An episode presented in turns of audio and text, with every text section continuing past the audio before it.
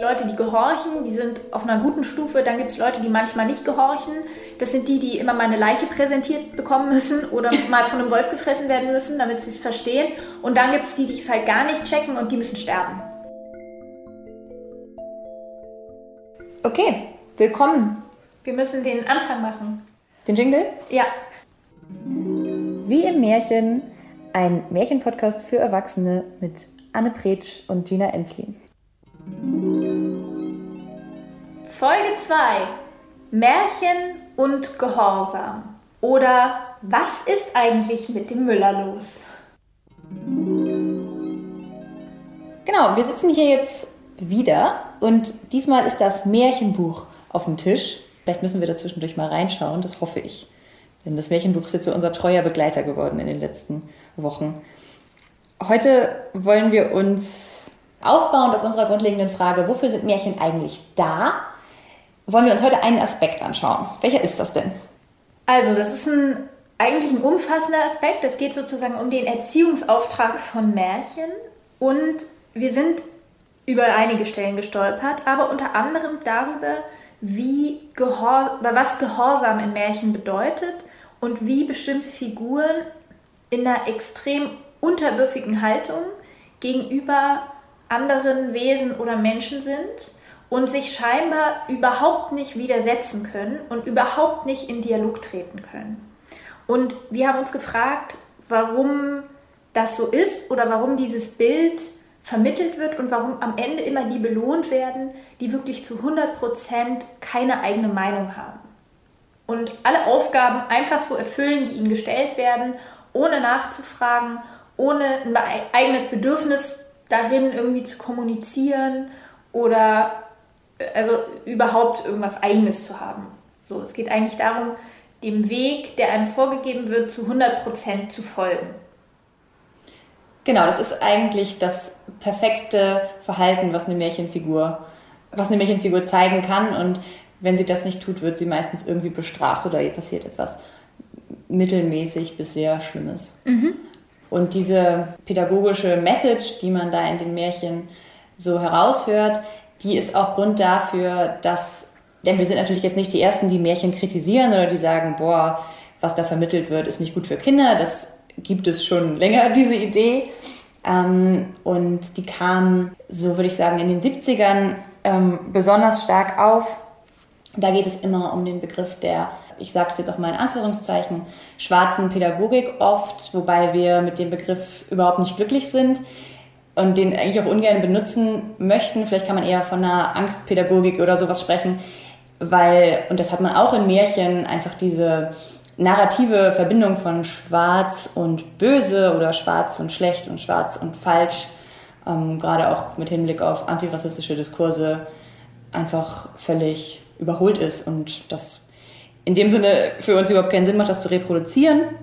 Aber diese, diese Form der Pädagogik ist eben schon so in den 70ern beobachtet worden und wurde extrem an Märchen festgemacht und darin auch untersucht. Was aber dazu gesammelt wurde, ist total interessant, weil man sich da eben auch, ähm, ja, jetzt hat gerade Annes Hund genießt. ähm, was, was genau beschreibt denn dieser Begriff? Mm, also schwarze Pädagogik bedeutet im Grunde genommen die Weiterführung einer Idee, die in der Aufklärung entstanden ist.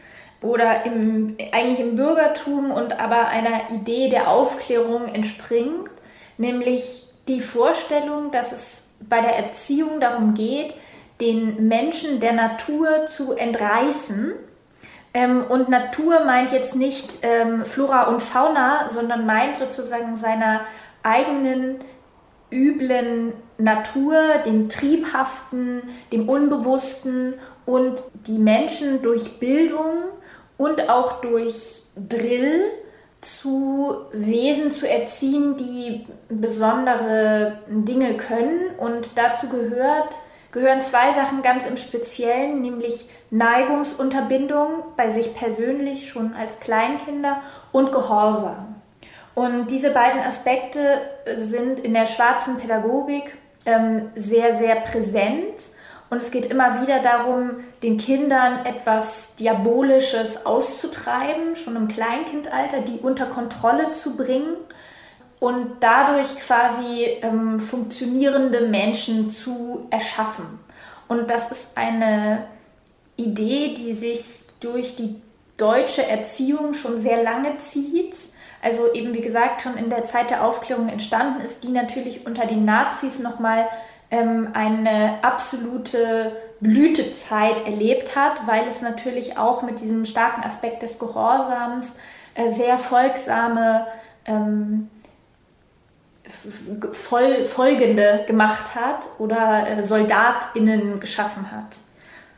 So, und das, und das Interessante an den Märchen ist eigentlich, dass sie ja in der Zeit der Romantik entstanden sind, also wie, wo es wieder eine Rückkehr gab zur Natur, aber eben nicht zur Natur des Menschen, also zu dem Natürlichen, was in uns wohnt, zu dem, was vielleicht auch anstrengend ist, was wütend ist, was wild ist, sondern eben eher zur Natur im Sinne von Wald. Also eher zur Natur im Sinne von, wir gehen jetzt wieder raus, wir genießen die Gärten, wir genießen die Blumen, wir schauen uns die Sonnenuntergänge an und so. Und das wiederum tritt, gibt es natürlich auch als häufiges Motiv in Märchen. Also Natur, Wasser, Sachen, die blühen. Also das kommt ja wiederum total viel vor.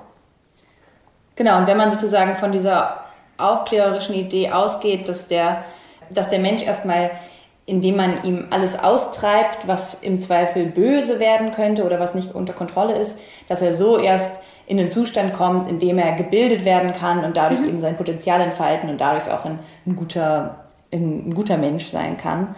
Ähm, und dafür braucht es eben diese Pädagogik, die ganz klar darauf ausgerichtet ist, dass Disziplin und Gehorsam vor allem stehen. Also damit mhm. man diesen Zustand mit einem Kind oder so erstmal erreichen kann, muss Disziplin einfach befolgt werden und es ist völlig egal, auf was sich diese Disziplin richtet. Also es können auch einfach nur disziplinarische Aufgaben gemacht werden, um Disziplin zu üben. Mhm.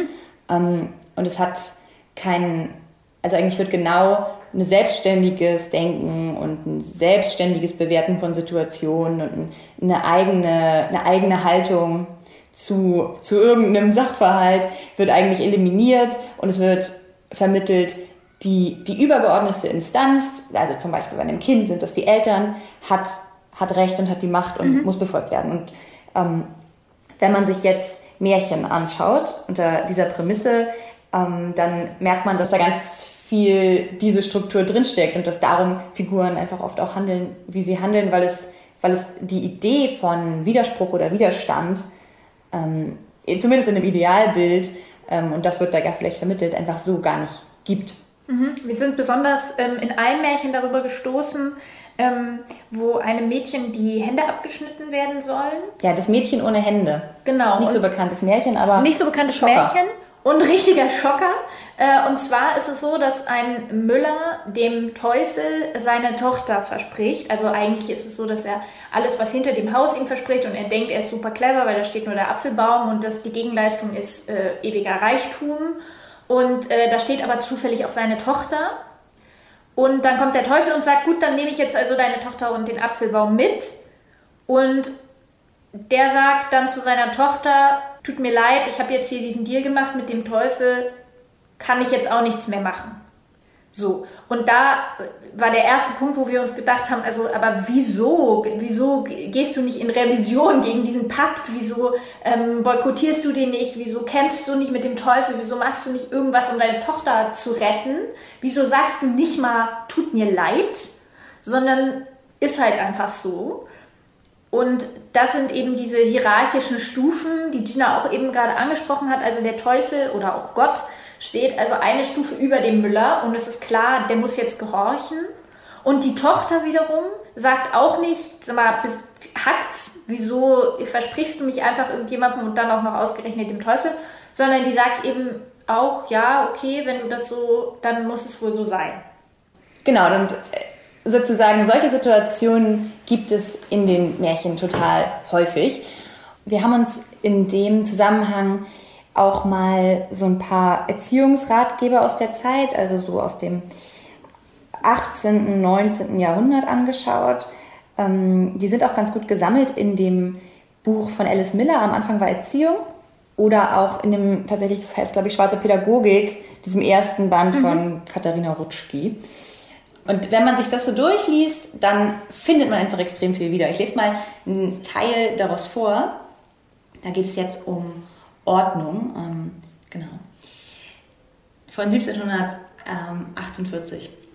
Die Ordnung, die man mit ihnen hält, also mit den Kindern, hat unstreitig einen Einfluss auf das Gemüt. Und wenn die Kinder ganz jung einer guten Ordnung gewohnt werden, so vermeinen sie hernach, dass diese ganz natürlich sei, weil sie nicht mehr wissen, dass man sie ihnen durch die Kunst beigebracht hat. Kann man nun schon mit den Kindern sprechen, so muss man ihnen bei allen Anlässen die Ordnung als etwas Heiliges und Unverletzliches vorstellen. Wollen sie etwas haben, das wieder die Ordnung ist, so sage man ihnen, mein liebes Kind, dies kann unmöglich geschehen, es ist wieder die Ordnung und diese darf niemals überschritten werden. Und das, was mir dazu direkt eingefallen ist, ist, das, ähm, ist die Situation beim Froschkönig, wo es ja so ist, dass dieses Mädchen halt, muss man auch sagen, sie macht halt einen Deal mit dem Frosch und er bringt ihr die goldene Kugel wieder aus dem Brunnen. Und er fordert ja von ihr, dass er danach mit ihr leben kann oder so. Im und, Bett schlafen. Also genau, das kommt dann, aber er sagt erstmal so, okay, ich will mit dir leben und mhm. ich will mit dir alles, die ganze Zeit verbringen. Und dann sagt sie so, ja, okay, können wir machen und will das aber natürlich eigentlich nicht machen und will sich eigentlich widersetzen und geht nach Hause und ähm, sitzt dann beim Abendessen und dann klopft halt dieser Frosch an der Tür und steht auf der Türschwelle und sagt so, du hast es mir versprochen, du ähm, musst mich reinlassen und das Mädchen möchte das nicht, die Prinzessin und der Vater sagt so, na ja, aber angesichts dieses komischen Frosches, der da aus seinem Garten gekommen ist, so, Tochter, du hast es versprochen, ähm, es muss so sein und du musst diesen Frosch auch jetzt in deinem Bett schlafen lassen, anstatt also anstatt irgendeine andere Lösung zu finden. Ich finde es ja auch ganz okay, dass man sagt, hey, du hast ein Versprechen gegeben, du musst es mhm. halten.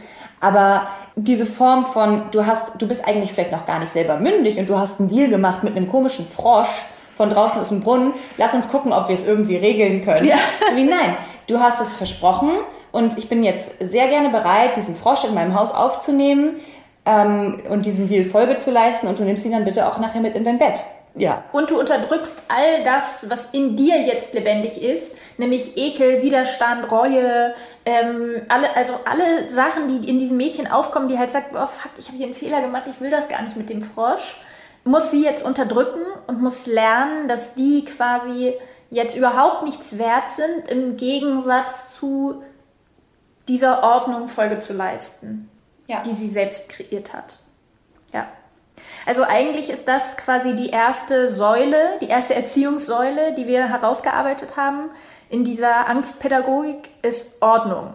Also dass es bestimmte Regeln gibt, die niemand auch so richtig erklären kann, ähm, wo man nicht genau weiß, woher die kommen und die sich auch irgendjemand einfach ausgedacht haben könnte. Aber das ist auf jeden Fall zu befolgen. Und die zweite Säule ist eben Gehorsam, wo es darum geht, also diese ähm, hierarchische Befehlsverkettung, so haben wir das genannt, ähm, an jeder Stelle zu befolgen, immer von der Person, die einem übergeordnet ist, was man ja auch aus einem militärischen Kontext sehr klar versteht und gut kennt. Und da vielleicht auch noch mal ein Zitat von 1852 von Kellner. So soll das Kind im Glauben an die Weisheit der Eltern und Lehrer sein Tun unterordnen und hierin eine Vorschule zum Gehorsam gegen den himmlischen Vater finden. Also das ist quasi den, den Eltern zu gehorchen, ist die, ist die Übungsmatte, um später dem, der höheren Ordnung zu gehorchen, wer auch immer die dann ist. Das wäre so die zweite Säule, also Ordnung und Gehorsam. Und das dritte ist das Thema Neigungsunterbindung und äh, eigene Sexualität. Ja, das ist sowieso total spannend eigentlich, weil das so ein bisschen der, weil das eigentlich sozusagen nochmal das Innere anders betrifft, weil das so dieses Wegdrücken, es ist nicht nur irgendwie nach etwas bestimmten Handeln, was dir von außen so aufgetragen wird, sondern wirklich das aus dir selber auch so Triebe ähm, zu eliminieren. Das ist schon eine krasse Anforderung und das ist auch ähm, sozusagen die Figuren im Märchen, die das nicht hinkriegen, sind werden wirklich bestraft. Mhm. Also das sind dann meistens auch tatsächlich nicht die richtigen Hauptfiguren der Märchen, sondern mehr so, so ein bisschen so Nebencharaktere. Aber zum Beispiel bei, äh, bei Frau Holle, ich meine, das ist ja nicht, da ist gar nicht so extrem präsent, die macht ja gar nicht, würde ich natürlich sagen, gar nicht so was Schlimmes. Aber bei Frau Holle ist es ja so, du hast diese zwei Schwestern und die beide müssen irgendwie gehen zu Frau Holle, wie sie da auch immer hinkommen, durch so einen Brunnen. Mhm. Die eine ist absolut folgsam und erledigt die ganzen Aufgaben und bekommt dann ganz viel Gold und wird belohnt. Und Nachdem die andere Schwester das erfährt, dass man da sogar viel Gold bekommen kann, geht sie halt runter, hat aber nicht so richtig Bock, die Aufgaben zu erledigen, mhm. macht sie halt nicht. Ähm, und geht quasi ihrer, naja, so ihrer Nachlässigkeit irgendwie nach oder ihrem, ihrer Unlust oder dem, so wie ihr halt gerade ist. Und wird dann am Ende, ist sie natürlich traurig, dass sie dann kein Gold bekommt, ähm, wird am Ende mit Pech übergossen und ist quasi für immer gezeichnet als, als die böse Schwester. Mhm ja, und diese sexuelle Neigungsunterbindung ist nochmal so ein, so ein anderer Teil, der auch vor allem in diesen Erziehungsratgebern extrem wichtig ist. Da geht es aber vor allem auch so um so erste sexuelle Selbsterfahrung. Mhm. Da können die in diesen Ratgebern kaum irgendwie drüber schreiben. Also die können es eigentlich gar nicht, man, man weiß so, was sie meinen, aber sie können es eigentlich gar nicht so richtig ausformulieren, mhm. weil das so schlimm ist. Mhm. Ähm, ist aber ein extrem wichtiger Teil auch von dieser Unterdrückung des eigenen inneren weiß ich nicht, verlangen oder so. Absolut. Und es gibt eben so verschiedene Manipulationsstrategien, um diese Neigungsunterbindung zu erfüllen. Und das sind eigentlich drei Hauptstrategien, nämlich Liebesentzug, ähm, Drohung ähm, und Lüge. Und das finde ich einen total interessanten Aspekt, weil es überhaupt, also es ist gar nicht der Wahrheit unterstellt oder einer scheinbaren Wahrheit, diese, diese Erziehung, sondern es geht darum, also man darf ruhig auch sehr manipulative Strategien benutzen, um den Schreck und die Angst im Kind auszulösen, ähm, die jeweils größer sein müssen als die entsprechende Neigung. Und da musst du ja erstmal was finden, was sozusagen größer ist als dein Wille zu wachsen, zu leben und sinnliche Erfahrungen zu machen als Kind. Und ein Beispiel ähm, von 1851 ist extrem eindrücklich. Also ich lese das mal kurz vor. Endlich wird es in Bezug auf die bloß äußerlichen Güter zweckmäßig sein, an die Unsicherheit und Vergänglichkeit derselben durch gelegentliche Hinweise auf entsprechende Ereignisse zu erinnern. Der Anblick einer jugendlichen Leiche demütigt mehr als das wiederholte Abmahnen und Tadeln. Also das ist der Vorschlag. Ne? Anstatt zu sagen, äh, wenn du da hochgehst, kannst du runterfallen, anstatt das hundertmal zu sagen, lieber mal eine jugendliche Leiche zeigen, die da runtergefallen ist. Ähm, ich, man kann kaum was anderes machen, als zu lachen, ähm, weil das quasi dieses wiederholte Abmahnen ersetzt und, und dann einen bleibenden Eindruck hinterlässt. Und was wiederum bei den Kindern passiert, ist, also ich sag erstmal, meine Eltern, denen muss ich ja immer gehorchen, die haben immer recht. Deswegen kann das, was ich erlebt habe, nicht schlimm gewesen sein. Und dann, sobald ich selber Eltern bin, bin ich natürlich in einer extrem geilen Position, weil jetzt habe ich immer recht und das, was mein Kind erlebt, kann nicht schlimm sein. Und so führt sich das sozusagen fort.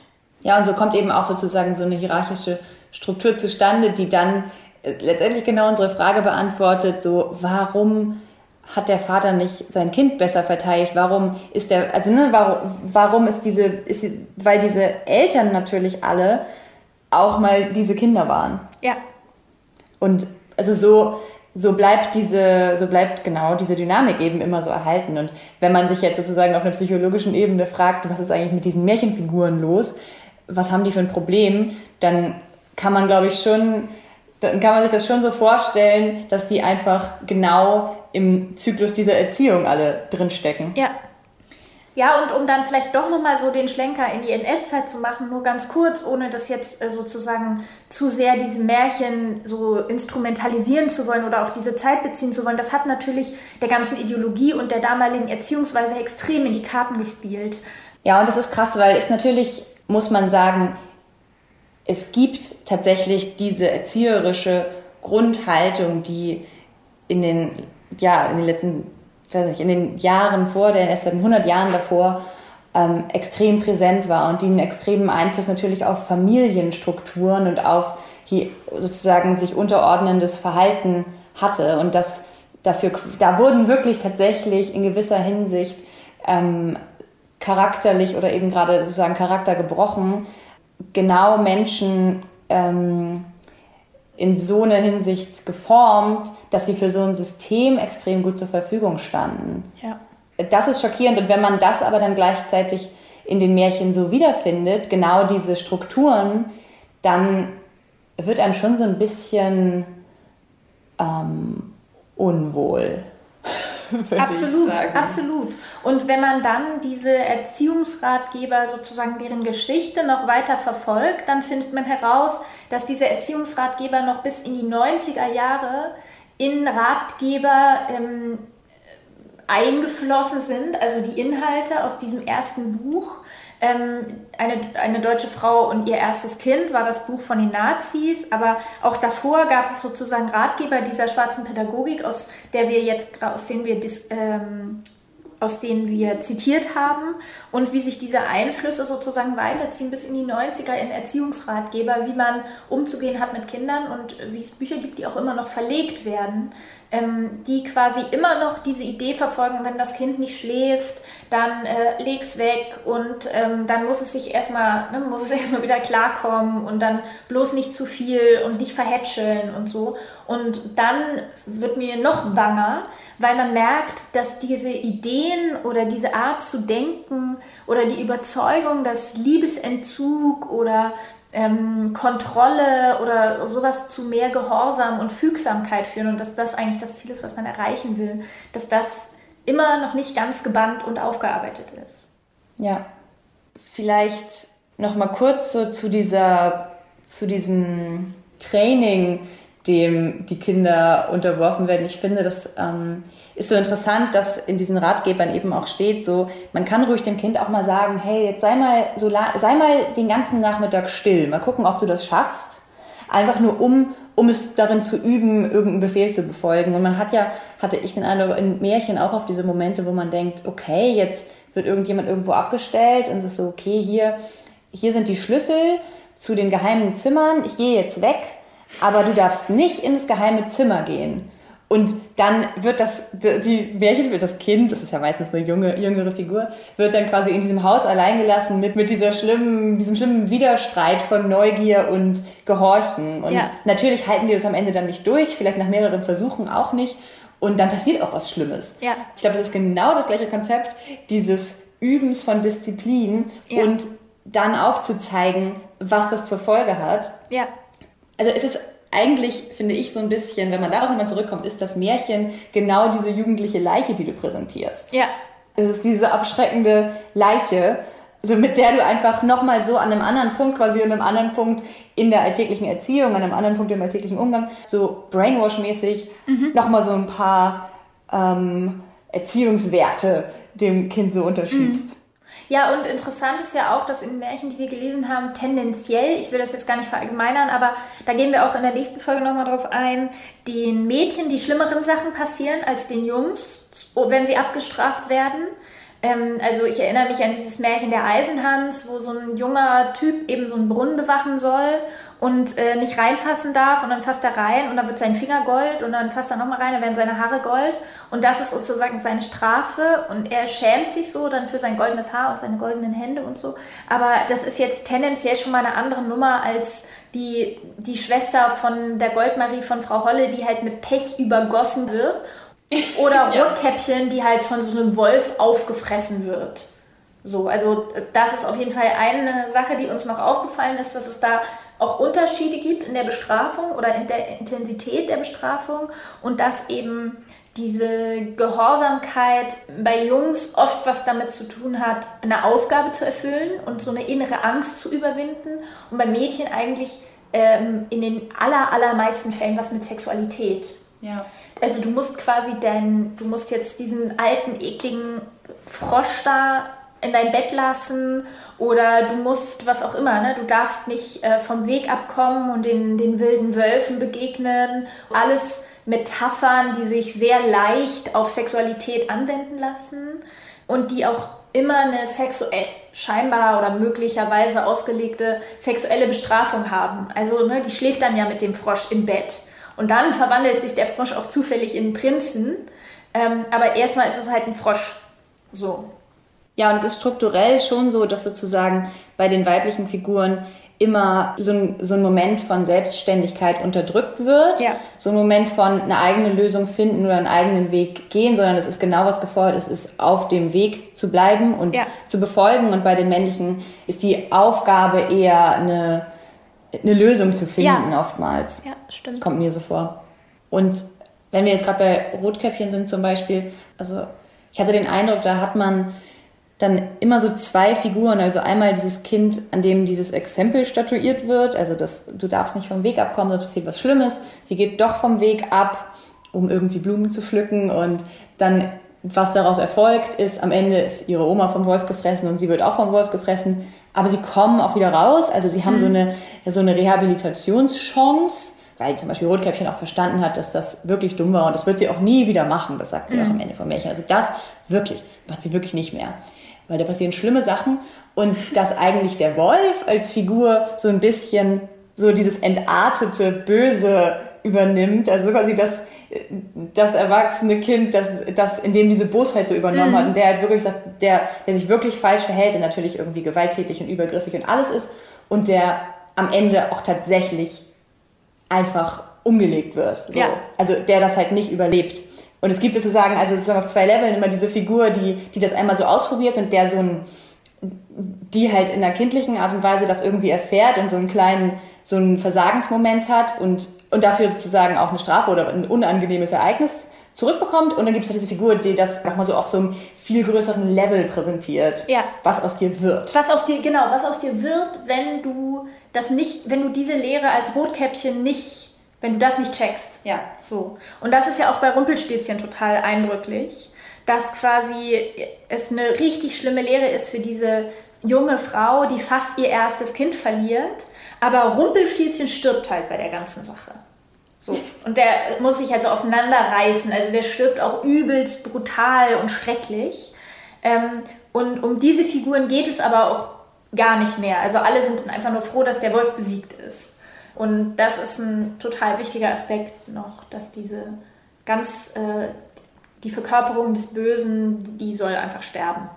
Ja, und da sind wir natürlich auch eigentlich wieder bei der Ordnung. Also man ist dann quasi, man hat diese übereinander geschachtelte hierarchische Ordnung, aber man hat natürlich auch ein ganz klares sozusagen Nebeneinander stehen von Gut und Böse. Ja. Und das ist die Ordnung und die kann sich nicht verändern und du musst dich halt, also dazwischen gibt es keinen ambivalenten Raum oder sowas. Es gibt fast noch mal wie so eine wie so eine Struktur nach unten, so wie es eine Struktur nach oben gibt, wem du gehorchen musst, gibt es eine Struktur nach unten, nämlich Leute, die gehorchen, die sind auf einer guten Stufe, dann gibt es Leute, die manchmal nicht gehorchen. Das sind die, die immer mal eine Leiche präsentiert bekommen müssen oder mal von einem Wolf gefressen werden müssen, damit sie es verstehen. Und dann gibt es die, die es halt gar nicht checken und die müssen sterben. So, und es gibt da überhaupt keine Graustufen. Also man hat wie einen Versuch. Ähm, die Jungs haben manchmal auch mehr Versuche, aber wenn man es dann nicht versteht ähm, und ein erlöster Prinz oder eine erlöste Prinzessin ist, dann ist man eigentlich der Wolf im Wald und dann kann man auf seinen Todestag warten. Genau, und das kann natürlich, darüber sprechen wir vielleicht nochmal, aber das, das kann natürlich auch so, also als Erzählung was Beruhigendes vermitteln, sozusagen, die Fronten sind immer klar und das Böse wird sterben. Also man kann es ja auch so verstehen, dass man sagt, das Böse hat keine Chance zu überleben, das Böse kriegt immer seine Strafe. Ja. Aber wenn man davon ausgeht, dass eigentlich das Böse nur die Weiterentwicklung des guten, des, sagen wir mal, neutralen Kindes ist, wenn es sich nicht ordentlich verhält, dann ist Ja. das für mich auch nicht mehr so beruhigend. Also dann, Überhaupt dann bedeutet das halt einfach nur, du musst reinpassen, sonst wirst du das Böse. Genau. Also voll, wenn man davon ausgeht, dass nicht alle Menschen nur gut sind, sondern wir alle irgendwie verschiedene Anteile in uns haben, dann äh, wirkt es sehr schnell sehr bedrohlich. Absolut. Das war jetzt sozusagen unser erster Blick auf den Themenkomplex Märchen aus einer Perspektive, die sich das alles ähm, auf einer, ich weiß auch nicht, vielleicht auch auf einer historischen Ebene von, von Erziehungstheorie anschaut. Man kann die Geschichten natürlich auch anders lesen und das ist ja irgendwie auch ein wichtiger Punkt für uns, dass wir sagen, okay, wie kann man das noch sehen, wie kann man das noch verstehen? Und genau, damit machen wir nächstes Mal weiter. Ja, wir freuen uns. Hört wieder rein.